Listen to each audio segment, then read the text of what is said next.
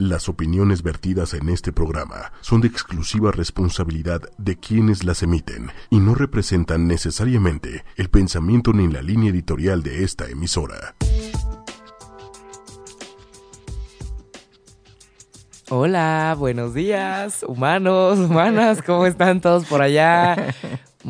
muchas, muchas este, felicidades a todas las mamás humanas que andan por ahí, ¿cómo están todas? ¿Bien? Bien. bien, estamos todas bien, muy bien. Contentas, con rosas. Felicidades a todas. Curiosamente, hoy pensé que no iba a haber mucho tráfico por aquí, por la cabina, porque pensé que no iba a haber clases por el Instituto Irlandés y resulta que todas las mamás del irlandés están aquí. Triple tráfico. mucho más tráfico de lo normal. Pura minivan. Este, lo logramos. Aquí estamos. Eh, felicidades a, todas las mamás. Hola, buenos días, José. Buenos días, Carla. Y bueno, pues sí, hoy es Día de las Madres. Hoy escucharemos a Denise de Calafe en todas las escuelas del país, ¿no? ¿Y esa quién es? Pues es la de a ti que peleaste con uñas y dientes, a ti que me diste tu amor y tu espacio, su nombre es mi madre. No me la sé, José, no me la aprendí. Pero tú crees que Todavía la cantan, sí. Pero los chavitos y las chavitas no creo que le canten eso a sus mamás, ¿o sí? Pero la ponen. Mínimo la ponen así mientras toman lista y están las mamás ahí en el festival esperando a que salgan disfrazados de patito o de lo que sea que les bailen este año. Que creo que este año ya está de moda porque las mamás son millennials y creo que les bailan Backstreet Boys y Spice Girls y esas cosas porque pues ya son mamás que eran adolescentes en los noventas. Entonces me parece que bueno, Creo que. Ya, ya es diferente. Creo que la que cantábamos. Cantan, de Calafe. Yo iba en el irlandés y siempre cantábamos la de Adiós, como flor bella, como flor bella, te fuiste tú. y llorabas y todo, o sea, veías a tu mamá llegar así toda arregladita para su desayuno popis. Ajá. Y la veías y casi casi sacaba la grimita de que te había ido a ver. Claro, pues sí, digo, es, bonito ver a tu mamá en la escuela.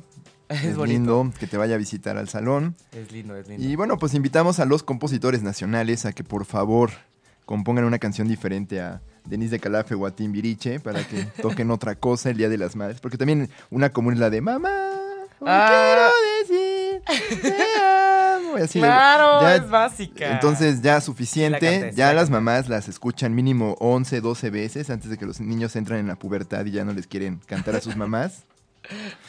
Pero bueno, hoy tenemos un programa especial para las mamás.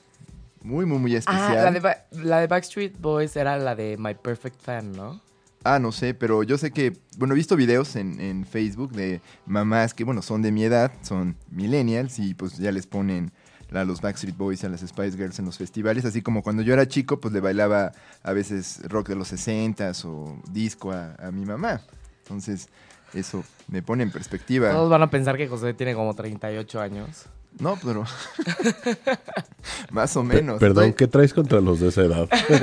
perdón, aquí Méndez en cabina nos, nos está reclamando. Estoy más cerca de los 38 que de los 20, así que. Bueno, pero sí estás más cerca de, los, 28 que de los 40, ¿no? Estoy más cerca de los 30 que de los 40, Pues muy bien, le, mandamos muchas felicitaciones a todas las mamás. Yo en lo personal le mando felicitaciones a mi madre, que amo y adoro y, que está por ahí escuchándonos seguramente.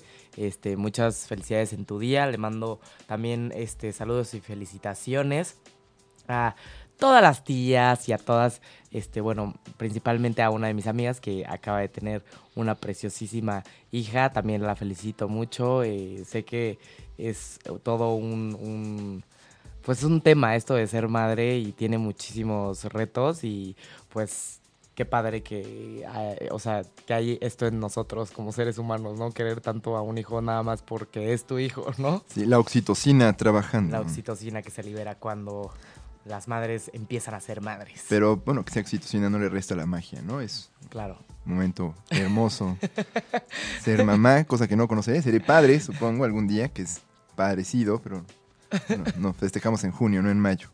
Y bueno, yo también quiero felicitar a mi mamá, darle un abrazo, agradecerle por ser siempre un apoyo importante en, en mi vida y bueno, también cómplice, la quiero mucho, ya lo sabe y bueno, lo digo ahora al aire. Felicidades, mamá. Felicidades, mamá. es que se me dan ganas de cantarle a las mamás. Como que ¿verdad? veo a todas las mamás así entrando al irlandés. Exacto, pues nuestro programa especial de, de- de Humanamente es que vamos a cantar canciones durante toda la hora para todas las mamás. Recibimos este Vamos a reitear. Entonces re- es- recibimos peticiones en el hashtag Bestia Humana, canten humanos. sería humanamente el musical del Día de las Madres. Exacto, así es, así es, Méndez, aquí ya nos Mamá, yo quiero decir te amo. y así moviendo los brazos de un lado a otro, derecha, izquierda, derecha, izquierda. Así como. Na, na, na, Ándale, na, ¿cuál na, madrecita del alma querida? Muy bien. En mi pecho yo tengo una flor. Más no importa el color que ella tenga, porque al fin tú eres madre, una flor. No, es broma. Aunque Hoy. amores yo encuentre en la vida. Recuerden que en Humanamente siempre hablamos de, de la ciencia de la salud y de la psicología. Y no, la verdad es que nos encantaría cantarles a todos y a todas las mamás, pero no. El día de hoy, para conmemorar el Día de las Madres, vamos a hablar de un tema sobre maternidad para todas las mamás que nos están escuchando, para todas las mamás que van a ser mamás y pues para todos los hijos que también nos están escuchando, para que sepan qué es lo que piensan sus mamás. ¿no? Así es, y bueno, no, no son exclusivos de la madre, son así que al final del día para la parentalidad, pero bueno, alrededor del Día de las Madres, que es lo que festejamos hoy, que bueno, desafortunadamente se cree, ¿no? En, nuestro país que casi toda la carga de, de la parentalidad es sobre las madres, ¿no? Entonces también vamos a cambiar eso y bueno, hoy traemos algunos mitos, los vamos a tirar, los vamos a revertir con la verdad científica y de especialistas que hemos consultado. Así es, mitos sobre la maternidad. Y ya saben que con toda confianza pueden contactarnos en nuestras redes sociales, que son en Twitter o Twitter en arroba 8 número, con número el 8 y media oficial, o en Facebook 8 y media, y usando los hashtags, por favor, hashtag humanamente y hashtag bestia humana. Muy bien. Y los números en cabina son 55 45 54 64 98. 55 45 55 45 54 64 98. Bien, entonces si tienen alguna este algún comentario, si quieren felicitar a su mamá, podemos regalar felicitaciones a través del programa del día de hoy, ¿ok? Entonces, manden sus peticiones para sus mamases, porque aquí las vamos a felicitar. O díganle a sus mamás que prendan www.ochoymedia.com y ya, vamos a felicitarlas y van a escuchar una felicitación en vivo, porque estamos en vivo aquí a las ocho y media, bueno, no, a las 9.09 de la mañana, ¿ok?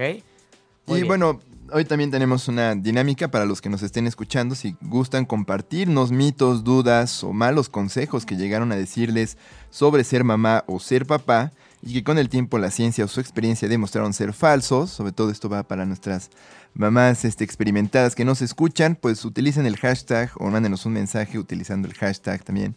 Yo creía que ser mamá. Y por ejemplo, yo creía que ser mamá, bueno, yo no, pero yo creía que ser mamá era el fin de mi vida como, ah, bueno, el fin de la vida como la conoces, como que ya no puedes vivir como siempre lo has hecho, ¿no? Entonces eso es un mito que podemos tirar el día de hoy, ¿no? Entonces, compártanos, yo creía que ser mamá es, este, no sé, díganos lo que se les ocurra, a mí no se me ocurre nada, Porque no serás mamá, porque no seré mamá, serás papá. seré papá. Pero sí, hay muchos Bueno, mitos. no seré papá, no se espanten. Hay muchos mitos que dicen por ahí, todos, que te dice tu mamá, que te recomienda a tu familia o tu abuelita y pues aquí estamos para decirles qué es lo que dice la ciencia. Entonces, Ándale, yo creía que ser mamá era aventarles la chancla a mis hijos todo el tiempo. mito número uno. Mito número uno. El azúcar pone hiperactivos a los niños. ¿Ustedes qué creen? A ver, aquí el mito viene de la observación empírica, es decir, de la experiencia. Entonces, pues, ¿qué es lo que pasa? Las mamás le dan muchos dulces a sus hijos y notan que de repente están un poquito más brincolines que lo normal. Pues bueno, según Alan Green, que es un pediatra de Palo Alto en California, dice que cualquier comida tiene un efecto en los niveles de la presión sanguínea. Por eso hay como esta hiperactividad cuando comemos, ¿no? Y esto quiere decir que, que, que cualquier alimento puede aumentar la adrenalina causando un aumento de energía. Por ejemplo, el tomate tiene, aporta muchísima energía al cuerpo, por eso están esos jugos de ocho verduras, verdes, y hay gente como muy este en los comerciales que ahorita ya no he visto comerciales de ocho verduras verdes pero este que son normalmente como de tomate y pues tienen el objetivo de subir o, incrementar la energía. Se dice que el tomate tiene altos niveles de, energía. Pero lo que sucede aquí, a diferencia de los dulces, los dulces y el tomate, es que el tomate también aporta fibra y los dulces pues no tienen fibra.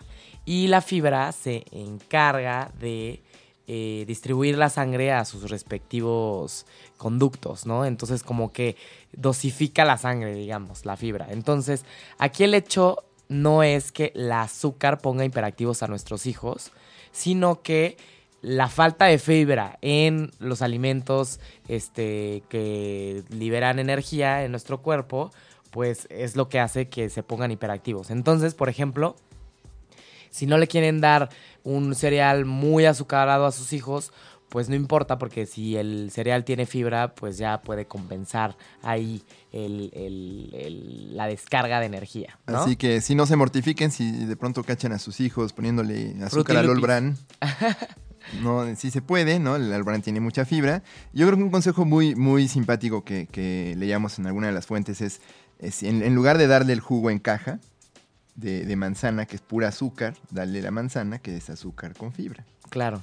Entonces ahí está un gran consejo, un mito terrible.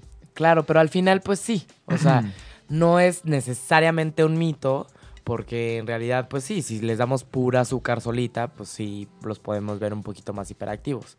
Pero el chiste es escoger cosas azucaradas que contengan fibra, ¿ok? Así es, como frutas. Como frutas, es un gran ejemplo. Así que mamás, denles frutas a sus hijos sin miedo a que se pongan hiperactivos. Exacto. Y bueno, controlen la comida chatarra y las golosinas de todas formas. Golosinas. Muy bien. Mito número dos, este me gusta mucho. Existen estrategias específicas para ser buenos padres. Entonces es una idea muy seductora, muy popular últimamente. Hay una industria editorial que se enriquece mucho de esto de, ay, pues hay pasos sencillos, hay recetas simples que deben seguir los padres hoy en día y que si las siguen al pie de la letra, eh, pues tendrán hijos exitosos, hijos perfectos, hijos perfectamente desarrollados.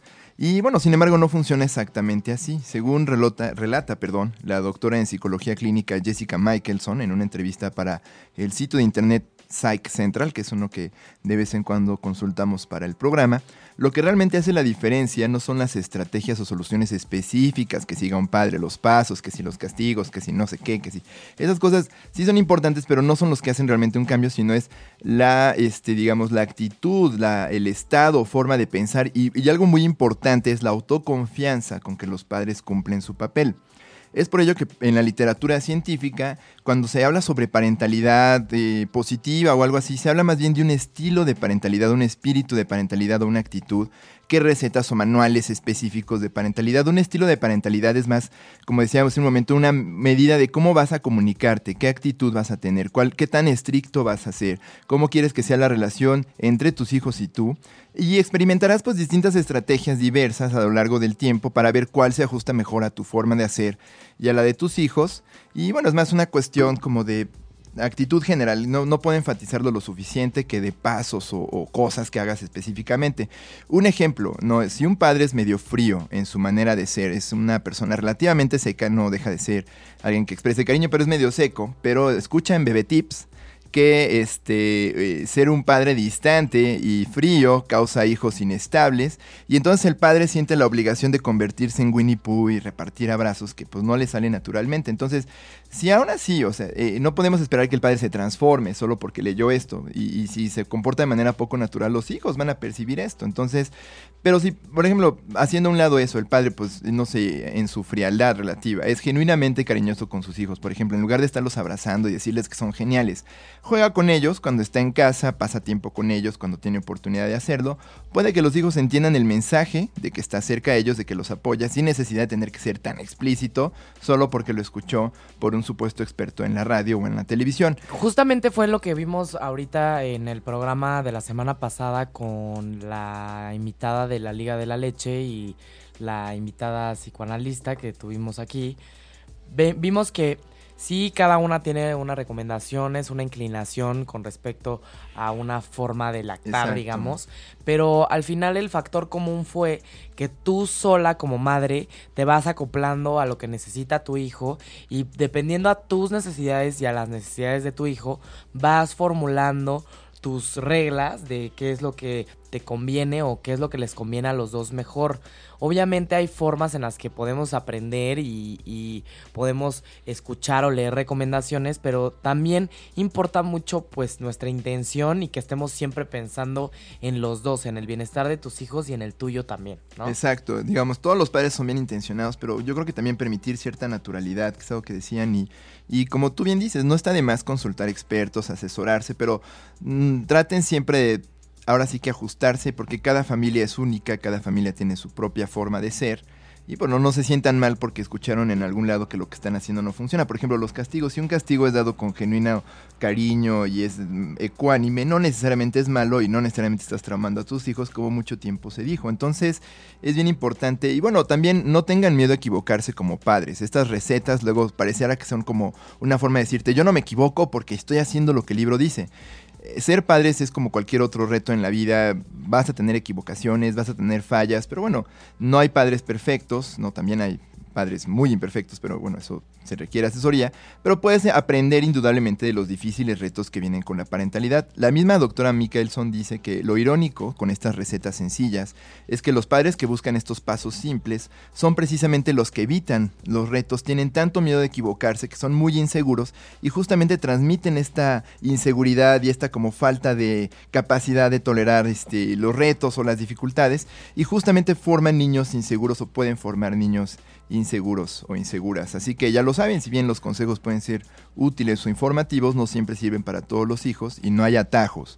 Yo creo que eso es también lo que tenemos que evitar pensar cuando vemos todos estos manuales. No hay atajos, no hay vías fáciles ¿no? para ser padres exitosos. Muy bien, entonces, evidentemente eso no quiere decir que cuando escuchen a un especialista, pues orienten su forma de actuar hacia sus consejos, pero pues hay que, como dicen, este, apelar no nada más al instinto, sino también pues a, las necesidades de sus hijos, ¿no? Entonces, el mito número tres es que los papás no deben de pelear frente a sus hijos. Aquí hay como un poco cierto y un poco falso. Bueno, primero, si tú como papá tienes la capacidad de pelear con tu pareja delante de tu hijo de forma madura, con un volumen bajo, que puedas tener la capacidad de, discutir tus diferencias con calma y no con violencia, eh, sin culpar a nadie. Entonces, pues bueno, si eres este muy asertivo y puedes discutir de manera que no ah, seas explosivo ni, ni expreses disgusto de manera muy eh, directa, pues adelante, ¿no? Discute enfrente de tus hijos y pues de esta forma tal vez ellos también van a aprender a conciliar, ¿no? Pero si en cambio eres de esas personas que pues es un poquito mecha corta y... y Explosivo. Y empiezas como a pues tal vez agreder un poquito a la persona cuando te cuando discutes o empiezas a subir el volumen o eres de esas personas que cuando discute se pone un poquito más intenso, pues ahí hay que tener cuidado con pelearse frente de los niños porque este, se sabe que las peleas de los padres espantan muchísimo a los niños, evidentemente porque pues llega un momento en donde esas discusiones pueden llegar a la violencia verbal, ¿no? Entonces, también, este, según eh, investigadores se dice que los niños más jóvenes tienden a culparse a sí mismos de las peleas de sus padres. Eh, no sé si ustedes cuando eran jóvenes, no estoy diciendo que se remonten a su niñez y se remonten a la culpa que tenían cuando sus papás se peleaban, porque claramente todas las parejas se pelean, ¿no?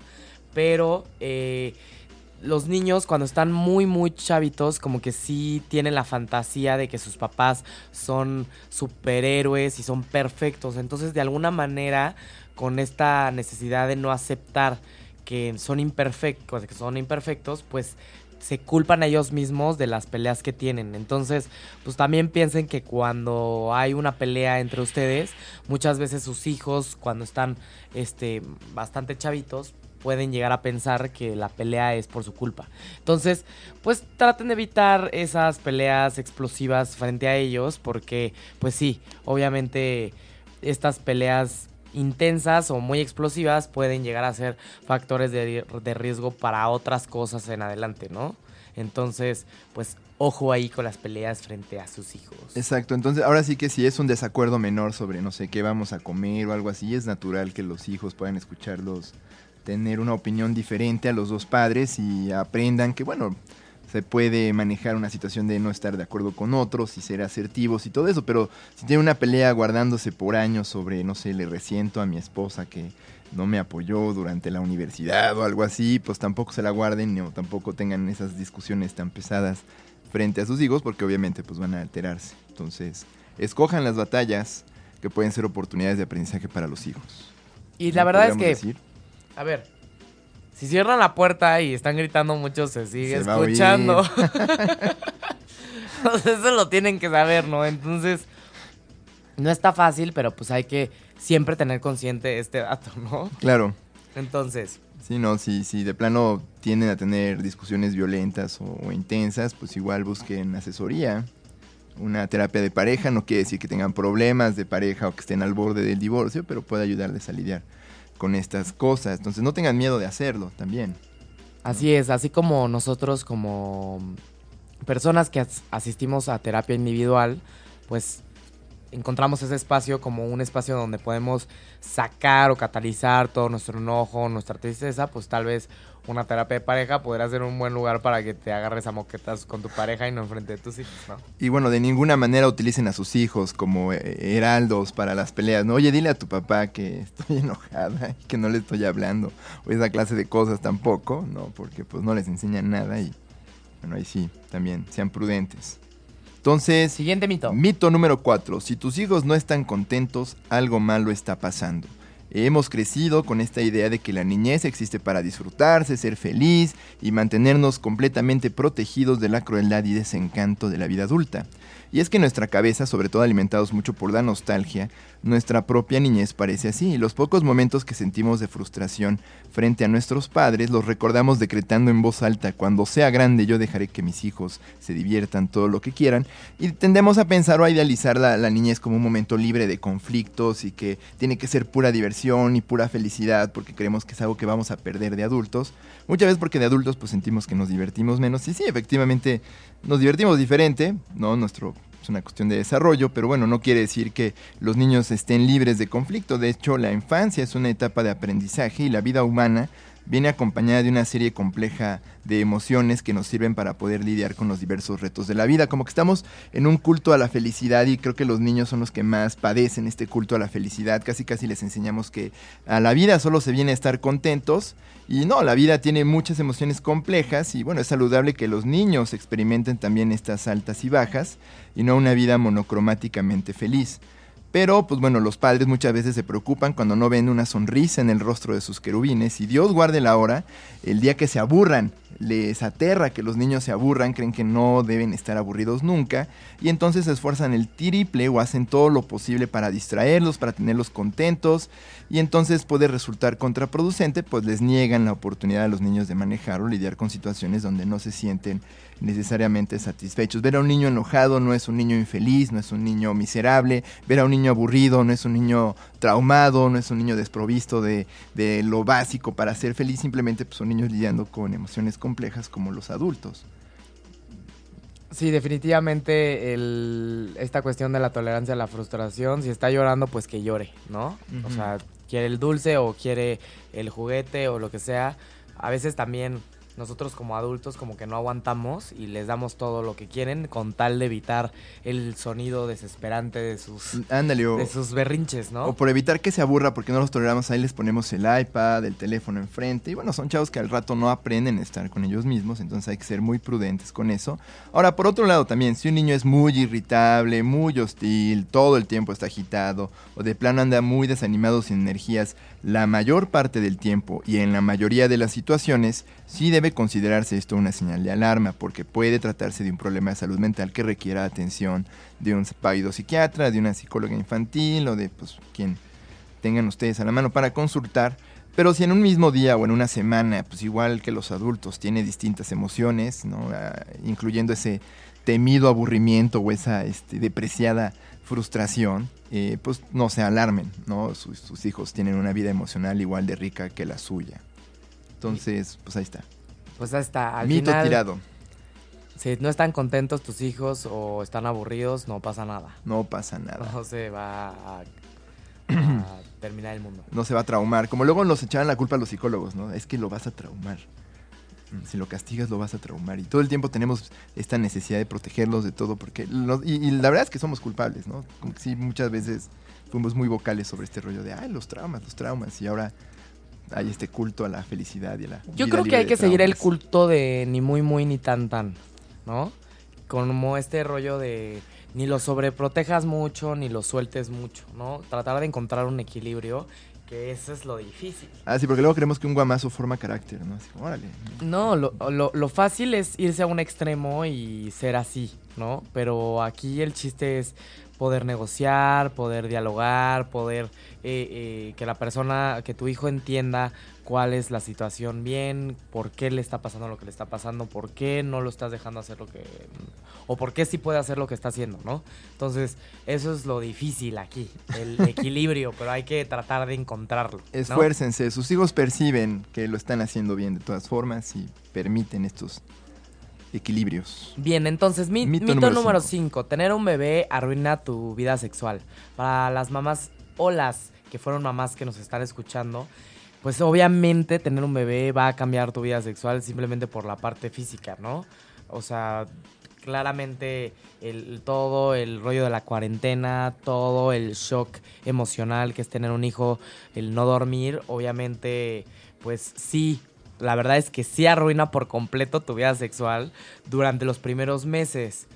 Después, un poquito más, ya después de los cuatro meses por ahí, este, pues llega un momento en donde ya, según la doctora Jennifer Nopt, una terapeuta de pareja sexual, dice que el truco es no poner mucha presión en sí mismos y que dejen que la intimidad aparezca nuevamente. Es decir, no hay que forzarla, ¿ok? Hay que esperar a que a los dos se les antoje, que los dos se, acerquen y, pues eh, vuelvan a tener ese apetito. Y la pareja debe de saber que los detonantes este, sexuales ya cambiaron, es decir, eh, lo que antes te ponía querendón ya no te pone querendón ahorita, ya van a ser otras cosas muy diferentes. Por ejemplo, antes tal vez un este una música romántica o unas sábanas de seda roja. No entiendo por qué este rollo de las sábanas de seda roja. ¿El satín rojo? El satín, el satín rojo. O sea, ¿quién tiene sábanas de satín rojo en sus casas para ponerse querendones? Explíquenme. Hugh Hefner, creo que la única persona que... Emanuel. sí, no, no entiendo por qué esto podría hacer sentir sexys a las personas, pero bueno, es un otro mito del cual no hablaremos específicamente. Bueno, así manera paréntesis, por lo que dice, yo, yo me acuerdo cuando vino la sexóloga a hablarnos sobre muchas veces cómo nos adoctrinan sobre qué es sexy y qué no lo es. Y yo creo que a veces aprendemos estos lugares comunes, pero no necesariamente los sentimos o son naturales. Está laquísimo, la neta, lo de las sábanas de satín rojo. Pero, pues, imaginémonos que a, mucha gente, a mucha gente dice, pues, tal vez ve las sábanas de satín rojo y dice, quiero ya, ¿no? Bueno, lo que tienen que saber las madres o las este, madres que acaban de tener a sus hijos es que los detonantes de antes ya no van a ser los mismos de ahora. Lo, que te pone, como decía, querendón antes ya no es lo mismo de ahora. Ahora tal vez un detonante puede ser que la mejor enfermera o la mejor nana que pudiste haber encontrado se va a quedar todo el fin de semana y te vas a olvidar, ¿no? O que tu mamá este, está con tu hijo y que no está con tu suegra, ¿no? Entonces es un detonante más simple, no tienes tiempo para estar a solas con tu pareja. Saber que tienes ese tiempo para intimar con tu pareja ya es un detonante. Sí, exacto. Un nuevo detonante. Un nuevo detonante Saber que también tienes es. privacidad. También es decir, como, pues dormí ocho horas, más de, dormí más de seis horas, que pues, normalmente las madres primerizas no duermen mucho, que digamos. Y es como, dormí. Sé que tengo energía, sé que puedo hacer esto, ya, quiero hacerlo, ¿no? Entonces sí, los detonantes cambian. Entonces este mito este, es mitad cierto y mitad falso. Sí, arruina tu vida sexual, sí, sí arruina tu vida sexual, pero los primeros mesecitos, después ya dejen surgir ese deseo Entonces- nuevamente este, de manera natural. Entonces transformen ese arruinar por cambia tu vida sexual. La transforma. ¿no? Y digamos que hasta la hace este, diferente. Nomás aguas con eso de prenderse con las nanas. no, no se dejen llevar por... No sé, estaba pensando, hay una película, ¿no? Que se llama La mano que mece la cuna, de una nana que seduce al papá y cosas así. ¿Es de miedo? Es de miedo, creo. de- bueno, de esos como thrillers muy noventeros, que era como estas mujeres fatales que tenían mucha sexualidad y eran como malvadas. Sí, se ve como de miedo, pero perversa, ¿no? Saber una que se llama La mano que mece la cuna de una nana que seduce a los papás. Entonces cuando dijiste, no, pues una super nana puede prenderte ahora. No le recomendamos esa película, No le claramente, porque no, eso no va, no creo que sea un detonante de, de estar querendón. La nana que va a seducir a tu esposo, no, no, no. No. No queremos eso. No, tampoco. Eso no nos va. Tampoco la inviten a su vida sexual. perdón, perdón, perdón. José, José. Lo siento. Mito número 6, José. Mito número 6. Siempre deben ponerse las necesidades de los hijos por encima de las propias. En- vivimos en una cultura, particularmente la mexicana, donde específicamente yo creo que a las mamás, un poquito más que a los papás, tienen la idea de que una vez que llegan los hijos, criarlos debe ser tu misión y propósito de vida. Ya no tienes otra misión, otro, otro objetivo en tu vida que tener hijos saludables, grandotes, trabajadores que a su vez tengan más hijos y así per secula seculorum. Y si bien es cierto que las prioridades cambian cuando llegan los hijos y que las responsabilidades van más allá de uno mismo y que los hijos dependen de los papás en todos los sentidos, ser un padre dedicado a los hijos y dedicado a uno mismo no deben ser vistas como cosas mutuamente excluyentes. Uno puede dedicarse a uno mismo y dedicarse a los hijos sin que necesariamente una comprometa a la otra. Entonces, tratemos de verlo de esta forma. En los aviones, cuando hay una falta de presión en la cabina y se pide a los adultos que pongan la máscara de oxígeno, ¿qué te dicen? Póntela tú antes, antes de ponérsela al niño. Ahora, esto no es un acto de egoísmo, no es un acto así como de, ay, los adultos son más valiosos que los niños, sino una forma de reconocer que si un adulto no está bien, no va a poder cuidar del, del- niño que está ahí. Imagínate un niño solo en una cabina despresurizada, pues no va a poder con, con- con lo que le sucede. Entonces, un padre tiene que estar primero cerciorándose que, está, que se encuentra bien para poder cuidar de sus hijos. Que ahí te podrías a pensar y, pues la verdad, a ver, como padre yo creo que tu instinto, y ya ni lo piensas porque en esos momentos definitivamente cuando estás con mucha presión, con mucho estrés, con mucha adrenalina, con mucho temor, pues no piensas que es lo correcto. ¿no? O Ujú. sea, no sé qué pasaría ahí en ese momento si, si de repente caen las, las boquillas estas de oxígeno, si, si realmente el- todos los papás se la ponen ellos primero, ¿no? O sea, y ven a su hijo que como que está, papá, no puedo respirar, ¿no? O sea, no sé, no sé qué pasaría realmente en la vida real. La Estaría, vida pa- real. estaría padre saber, o- o- no sé, o sea... Ver un o sea, video de un accidente a ver qué sucede. Para ver, ajá, o sea, para ver cuál Carla, es el... Eso es siniestro. No, o sea, no por ver el accidente. Al final, obviamente un accidente donde no se haya muerto la gente, para que no se escuche tan siniestro, ¿no? Pero ver realmente cuál es la reacción real ante esas circunstancias en, en, en pues con so- los papás, ¿no? Claro. Cuando están al lado de sus hijos. Mira, haciendo un paréntesis, eh, en una situación de riesgo así de grande, hay una película que lo refleja muy, de una manera muy interesante que se llama Fuerza Mayor, sobre una familia que se va de vacaciones a los Alpes y que en, en- bueno, a las montañas ahí en, en Noruega, me parece, y que viene una avalancha y bueno, pues están toda la familia en una terraza y el papá se mete corriendo con su celular y deja a la familia afuera. Y toda la película versa sobre, bueno, cómo se siente la familia después de eso. ¡Ay, qué horror! Entonces, te la recomiendo si te da curiosidad saber qué pasa en situaciones como esa. Bueno, en un caso donde alguien pues es juzgado de manera muy dura por haberlo hecho. No, yo no lo defiendo, creo que el sujeto, digo, al final la película sugiere que es medio patanzón.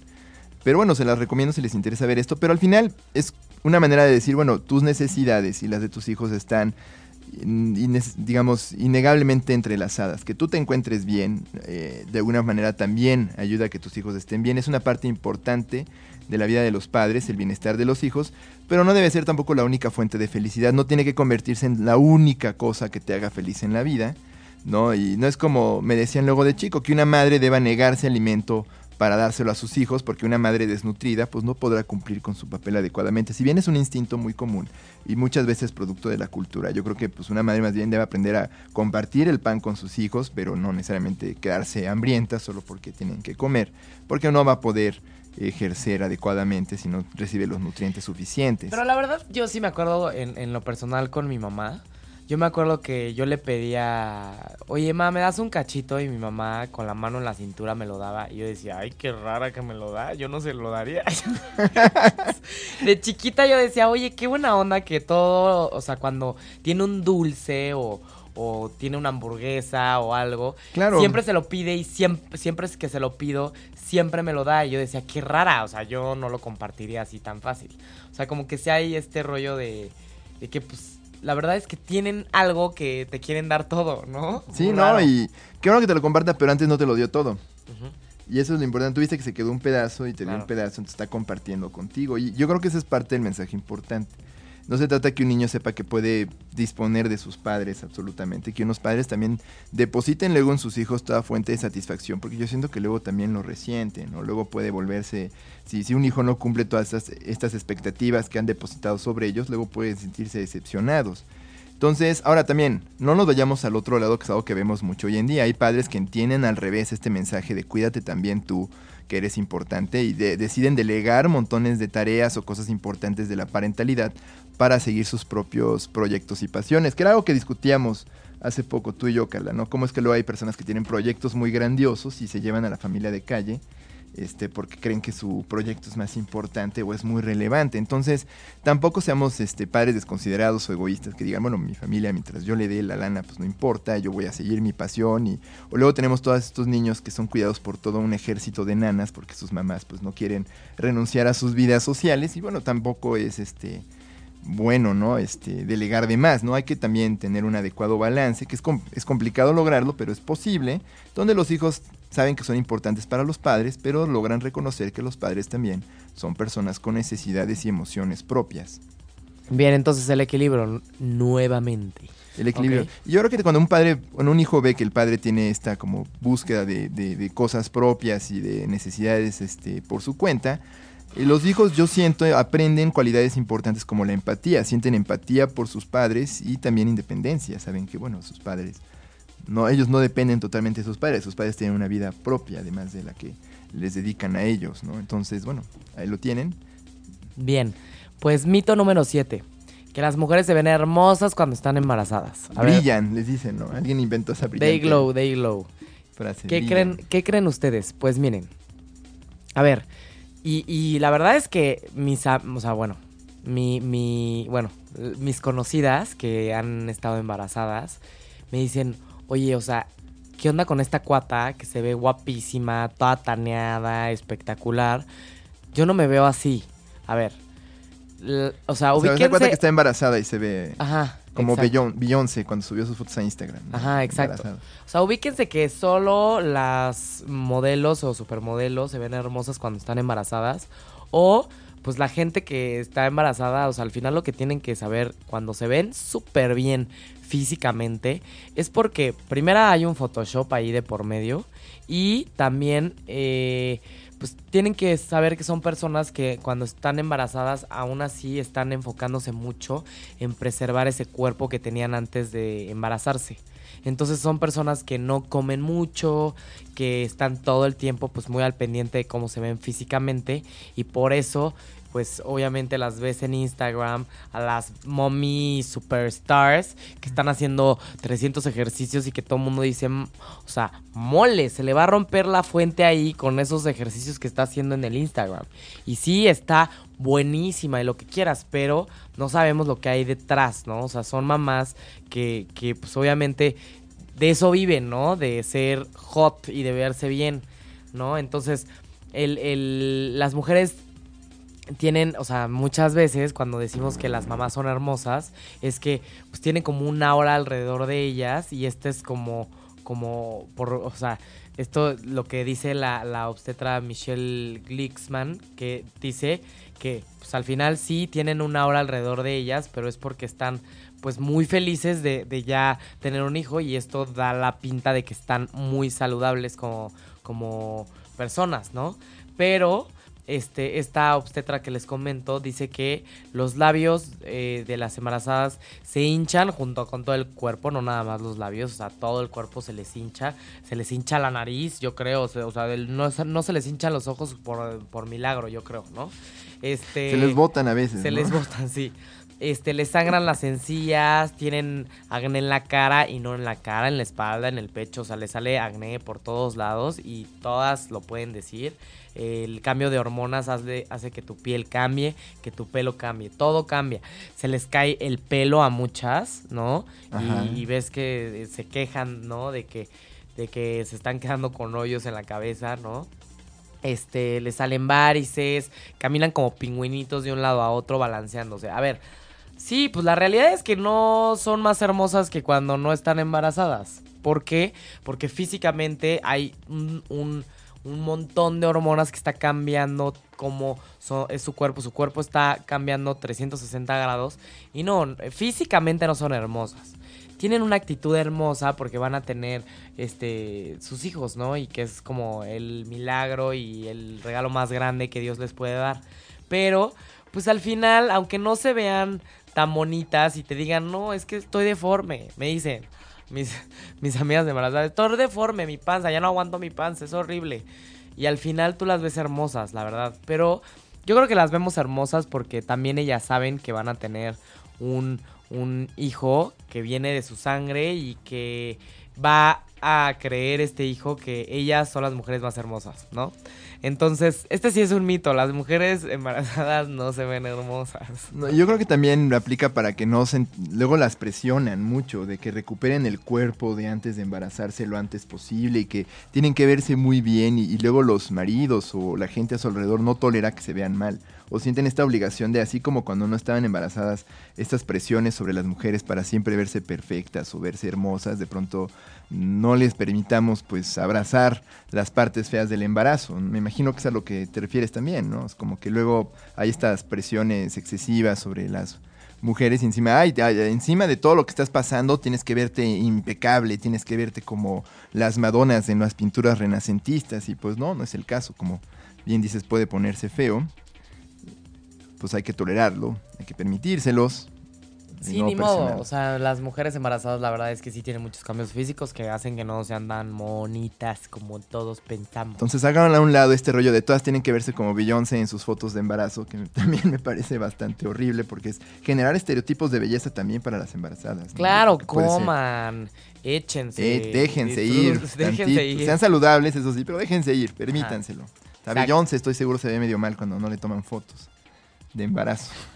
Pues muy bien, mito número 8. Mito número 8. Es mejor si yo le enseño a beber alcohol a mis hijos adolescentes. Este es uno que Carla y yo trabajando con las escuelas, eh, en los talleres de prevención de adicciones, nos enfrentamos mucho y que nos expresan tanto las escuelas como los mismos padres. Y es una idea errónea, pero al igual que muchos mitos que hemos visto aquí, no necesariamente malintencionada. A ver, aquí el mito es no que tú le enseñes a beber a tus hijos, sino que tú le des a probar a tu hijo para que después salga al mundo y no le pegue tan duro cuando lo vaya a probar. Ese es el mito, como como ah, curarlo de espantos. Exacto, si yo le si yo le doy a probar allá afuera cuando se emborrache o pruebe por primera vez, no le van a contar. Él ya va a tener un poquito de carrerita, ya va a tener un poquito de experiencia para pues este probar y que no se le suba tanto. En cambio, si yo le doy aquí en la casa, pues va a aprender a tomar. Ándale, como si les curáramos el morbo, ¿no? Ya no va a tener morbo, ya no va a tener la curiosidad, porque yo ya le habré mostrado cómo es.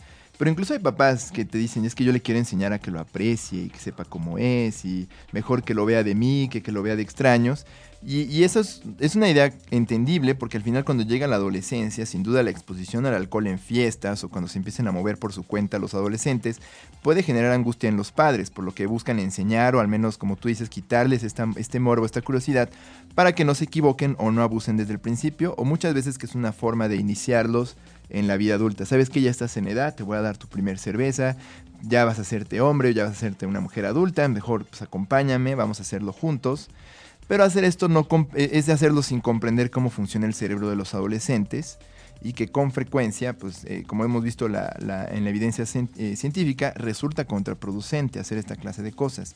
En un estudio publicado en 2016, eh, realizado con alrededor de 1.729 adolescentes australianos y sus padres, a los que siguieron durante un año, se encontró que los padres que daban alcohol a sus hijos más bien reforzaban la conducta de beber eh, en ellos durante la adolescencia, se, presentaba con más frecuencia en los jóvenes que ya estaban consumiendo, que consumen más con sus pares, no es como si los curaran de espanto, sino que incluso permiten o, hacen normal la conducta de beber entre los adolescentes. Entonces los, los niños, cuando los padres hacen esto, en lugar de decirles, ah, pues ya te curé y, ya no vas a tener curiosidad por hacerlo porque ya te mostré cómo era, en lugar de enseñarles cómo hacerlo bien, lo único que enseñan a los niños es, puedes hacerlo. Puedes beber de chico, no hay problema, yo lo, apruebo, yo lo apruebo porque soy tu padre, ¿no? Y los padres son una figura de autoridad en los adolescentes, aunque los padres no lo crean. Y bueno, ¿qué va, qué va a pasar? Pues bueno, si algo estamos de acuerdo eh, en cuestiones del desarrollo del cerebro adolescente se compromete beber alcohol en edades tempranas eh, este desarrollo y puede devenir en problemas de salud mental, problemas de desempeño académico, problemas por consumo de alcohol como accidentes, episodios de violencia, borracheras o problemas de adicción, digo, de, aprendizaje a largo plazo. Imagínense, nosotros eh, aplicamos algunas encuestas cuando vamos a dar este, los talleres de prevención a las escuelas y cuando se los aplicamos a niñas o niños de primero de secundaria, pues les preguntamos eh, si ya han probado el alcohol, ¿no? Y literal, las niñas de, primero de secundaria o niños de primero de secundaria te dicen, pero cuenta si me lo dieron como con una gotita con el dedo. A ver, o sea, ¿por qué le dan a sus hijos con una gotita con el dedo el vino o el, la michelada o lo que sea? Si ustedes al principio no les gustó y conforme te vas acostumbrando te va gustando. Si le empiezan a dar a sus hijos desde pequeños a probar el vino, la cerveza, pues va a llegar un momento en donde a la quinta que la prueben les va a gustar.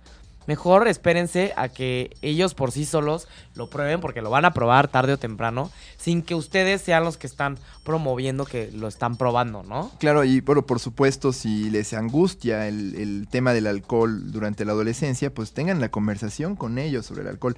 Que no les dé miedo hablar sobre alcohol, tampoco le están metiendo ideas. Si ustedes les expresan un set de reglas claras, les dicen claramente por qué no quieren que consuman de jóvenes, cuándo pueden empezar a consumir y todo eso, eh, hacen, un hacen un papel mucho más protector que curándolos de espanto. Yo creo que tampoco tienen que tenerle miedo a hablar sobre el tema con ellos, no esperar a que suceda para hacerlo, que es también una vez es lo que hasta las mismas escuelas hacen, esperan a que haya un problema para actuar de manera preventiva y bueno, la prevención es antes de que se, instale un problema, entonces no, no tengan miedo de hablarlo, es la, de hecho es la, la aproximación correcta, en lugar de bueno, te voy a dar unos sorbos, para que le pierdas el miedo o para que aprendas, ¿no? Incluso también hay otro estudio que encontró que incluso en los infantes más chiquitos, cuando les dan sorbitos de, alcohol muy chiquitos para convivir en familia, los dientes, los o, dientes o algo así también puede afectar su desarrollo a, largo plazo. Entonces, sean muy prudentes con esto. Ningún menor tendría por qué estar bebiendo alcohol, afecta el desarrollo de sus eh, importantes cerebros en desarrollo. Bien, pues ahí están nuestros ocho mitos. El azúcar pone hiperactivos a los niños. No, no es el azúcar, sino que lo que estén comiendo no tenga fibra. Entonces,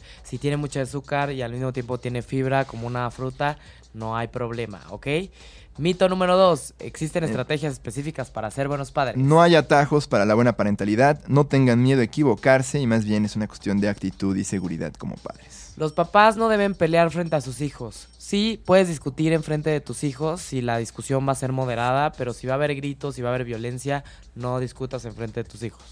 Ok, mito 4, si tus hijos no están contentos, algo malo está pasando. No, están viviendo su vida con un rango amplio de emociones, permítanselo, nomás estén atentos, si los ven demasiado tristes o enojados, puede que tengan un problema.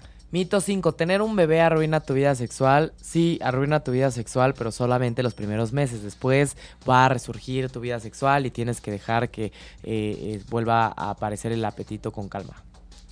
Ok, mito número 7. 6. Ah, perdón, 6. Siempre deben ponerse las necesidades de, de los hijos por encima de las propias. No, debe encontrarse un balance entre una vida de adulto independiente y bueno, la importancia y prioridad que tienen los hijos en sus vidas como padres. Mito 7. Las mujeres se- ven hermosas cuando están embarazadas. No, eso sí es un mito. Las mujeres tienen muchos cambios físicos que las hacen pues sentirse no más bonitas y pues tal vez a ojos de muchos no verse tan bonitas. Permítanselos, no las presionen. Y mito número 8, es mejor si yo le enseño a beber a mis hijos adolescentes. No, hablen con ellos sobre alcohol, pero no les den sorbos, no les den a probar, solo aprueban esta conducta en los jóvenes y eso no está bien. Muy bien, esos fueron los ocho mitos de otro rollo, no es broma. esos fueron los ocho mitos aquí en Humanamente sobre la este, parentalidad o maternidad. Eh, espero que los hayan disfrutado. Y, eh, eh, ¿cómo? Hicimos un extra. No. Ah. Entonces, como saben, aquí en Humanamente podemos escuchar el podcast de este programa en la página de www.ochoymedia.com o en iTunes, ¿no? Entonces, cualquier programa que quieran escuchar o el anterior que tuvimos de lactancia pueden ingresar a iTunes y verlo. Así es, ingresen a la tienda de iTunes, hagan clic en podcast o simplemente escriban en su ventana de búsqueda humanamente 8 y media con número y nos van a encontrar. Y también por TuneIn Radio, es TuneIn Radio, así pónganlo en Google, entran a la página y también pueden encontrarnos ahí como humanamente 8 y media por si quieren escuchar alguno de estos programas o programas anteriores. Y bueno, aprovecho también, si les interesan estos temas de parentalidad, aquí en 8 y media tienen un programa dedicado enteramente al tema que se llama Aprendiendo a ser papás, que es los lunes al mediodía, que es este atendido por nuestras buenas amigas Celia y Lili, que bueno, ayer estuvimos, bueno, el lunes estuvimos en su programa precisamente hablando de adicciones en la adolescencia, entonces bueno, también escúchenlo, ¿no? Si, si este tema les, les es de su interés y les gustó lo que escucharon aquí. Así es, entonces, eh, como saben, antes de, de despedirnos, tenemos una recomendación de alguna película o alguna eh, algún libro y la recomendación del día de hoy es tenemos que hablar sobre Kevin que seguramente muchos de ustedes ya la vieron está disponible en Netflix y es una película dirigida por Lynn Ramsey así es como tú lo Sí, pronuncias Lynn Ramsey. Lynn Ramsey y protagonizada por la actriz británica Tilda Swinton, que es esta mujer que no sabemos a veces si es mujer o es hombre. ¿No? De aspecto Como- como, alienígena. Como ¿no? medio androginona. La favorita ¿no? de los hipsters, quiero pensar. Sí. Y, y el actor, Después este. de Soy de Chanel, supongo. Y del actor que es su hijo se llama Ezra Miller, donde se cuestiona precisamente la obligación de amar incondicionalmente a los hijos. Así es, es una película que a su vez está basada en una novela escrita por Lionel Schri- Shriver, se escribe así. Y bueno, en esta película acompañamos a una madre que, bueno, tiene problemas para amar a su hijo porque el joven, pues desde muy chiquito muestra conductas particularmente, y no me atrevo a, a- a- bueno, no, no, no, no me da miedo decirlo, malvadas, son monstruosas, es un niño sádico, malvado. Y que no, ella no puede evitar quererlo, no puede evitar sentir cierto aprecio por él y hasta reconocer un poco de ella misma en el niño. Lo interesante acá es que, por ejemplo, conforme el niño va creciendo, se parece mucho a ella físicamente. Incluso hay fotos de ella en la calle y, y creen que es él, porque se parecen muchísimo.